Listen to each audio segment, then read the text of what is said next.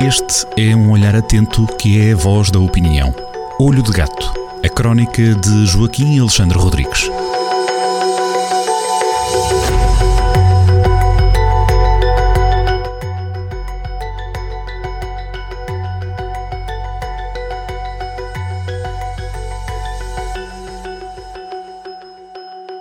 Sejam muito bem-vindos a mais uma crónica assinada por Joaquim Alexandre Rodrigues na Rádio Jornal do Centro, crónica Olho de Gato. Joaquim, bem-vindo mais uma vez, bom dia.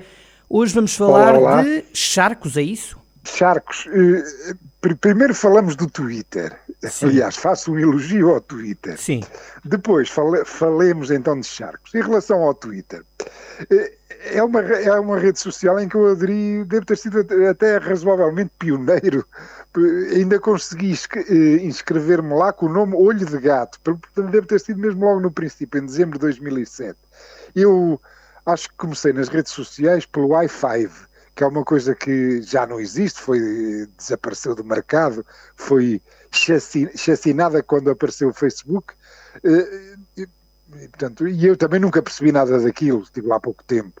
E, e escrevi-me no Twitter, mas também usei pouco. Era mais até de, de, meter lá alguma. Quando, quando fazia um olho de gato, punha lá o link, coisas assim no género, mas nunca usei muito. Comecei a usar o, o, o Twitter. Eh, a partir de, de 24 de fevereiro de 2022, é aquela infame data em que o senhor Putin, o imperialista, uh, decidiu invadir a Ucrânia. E nunca usei o Twitter porque achei aquilo sempre um bocado limitado, 140 caracteres, muita gente só se podia fazer até 140 caracteres e eu nunca tive muito, muito muito jeito para aquilo, usava-se, no início usava-se, as pessoas usavam muito aquela grafia e aquela gramática uh, da SMS, da, das mensagens, portanto, em, em, que se cortavam palavras, não percebia aquilo.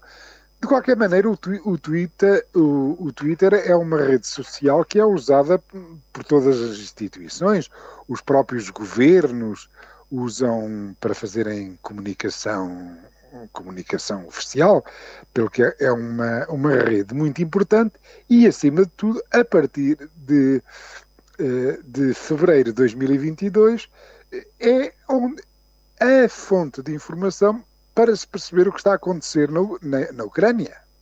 E, e, também não só na Ucrânia, na, na, na Rússia, que é um país eh, eh, extremamente diversificado e muito menos monolítico do que se possa eventualmente pensar, e, e também para se perceber e, e, dar uh, perspectiva a algo que, para os europeus, termos, portanto, uma guerra eh, no continente eh, tem um dramatismo enorme, mas por esse mundo fora, por aquilo que se chama o, o Sul Global, os BRICS, Brasil, Rússia, Índia, China, África do Sul, eh, toda a Ásia, to, to, toda a África, eh, a guerra da Ucrânia é vista de uma forma muito mais relativa. E, e com outras posições, por exemplo, é muito interessante ver-se, por exemplo, no, uh, no, tweetei, no na tweetagem brasileira, uh, como se sabe, é um país enorme, e, portanto tem muitos, muitos, muitos muitos tuiteiros, o Brasil, e quer sejam lulopetistas, quer sejam pelo Lula, ou seja, quer sejam pelo Bolsonaro, são, nesta matéria da guerra da Ucrânia, são ambos farinha do mesmo saco, são, estão, são muito mais pró-Putin, são muito mais pró-invasor do que pelo pró-invadido. E, o, o, Twitter é mesmo imprescindível. E no que diz respeito à comunicação social portu, eh, portuguesa, eh, ou à sua opinião, aquilo, os nossos célebres majores generais, aquela, aquelas criaturas pró-russas que aparecem nas nossas televisões, estranha, estranhamente, nem se percebeu muito bem de onde é que vêm, mas tudo o que é dito nas nossas televisões, quer em termos de notícias, quer em termos de opinião, já foi referido ou pensado. Portanto, tudo aquilo que eles possam referir ou pensar sobre o conflito já deu antes no Twitter ou então é, é porque é irrelevante. Pronto, e é por isso que eu agora uso muito o Twitter, sempre na perspectiva de leitor e não de fornecedor de informação para lá, porque até tenho pouco jeito para isso.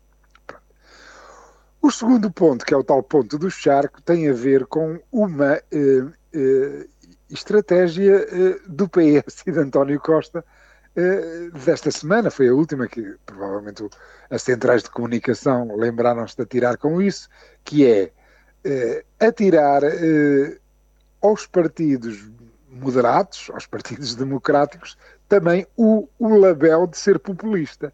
Isso foi feito em relação ao PSD e foi feito em relação, eu fiquei completamente de boca aberta, em relação ao líder do LIVRE. Isto, o líder do LIVRE fez um retrato cru uh, do país, deste país que está, de facto, numa situação política bastante complicada, e alertou o primeiro-ministro para o risco de Portugal se tornar num lamaçal, num charco cada vez mais pequeno. Portanto, isto são palavras do moderado e do sensato Rui Tavares, uh, não, é, não são palavras de nenhum, de, de nenhum populista.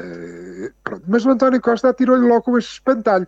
O senhor não usa essas palavras, não usa esse vocabulário. Se usar essa terminologia, está a ajudar o populismo. Ora bem, eh, estar sempre a, a agitar o espantalho eh, eh, da direita radical, que já tem 12 deputados no nosso Parlamento, não, não adianta nada, porque não é por isso, não é, não é, não é por aí que, o que, que é dada a força aos populistas, por fazer um retrato da situação em que está o país. O que dá força aos populistas é saber que os nossos salgados, os nossos Sócrates eh, vão se safar, eh, aliás já estão safos, ou saber-se do forró na TAP, ou saber-se do egoísmo centralista da Corte Lisboeta, ou do festim que está a ser o PRR, como, como é sabido, e, e até está, está a haver avisos muito sérios de muito sérios de, de, das comissões de de auditoria e de controle do PRR, de, de, falhas graves na prevenção de conflitos de interesse, de fraude, de, de corrupção e de duplo financiamento. São esses problemas, são esses problemas agudos, são esses problemas agudos que vão alimentando o populismo. Isto é, são, são as falhas do governo, é o governo estar a governar mal que está a dar gás ao populismo e não o contrário não quem vai alertando, como é a sua obrigação e foi eleita para isso, vai alertando para os perigos está a correr Portugal. Ficam os alertas, Joaquim. Como sempre, voltaremos a encontrar-nos para a semana na rádio. Até para a semana. Até para a semana.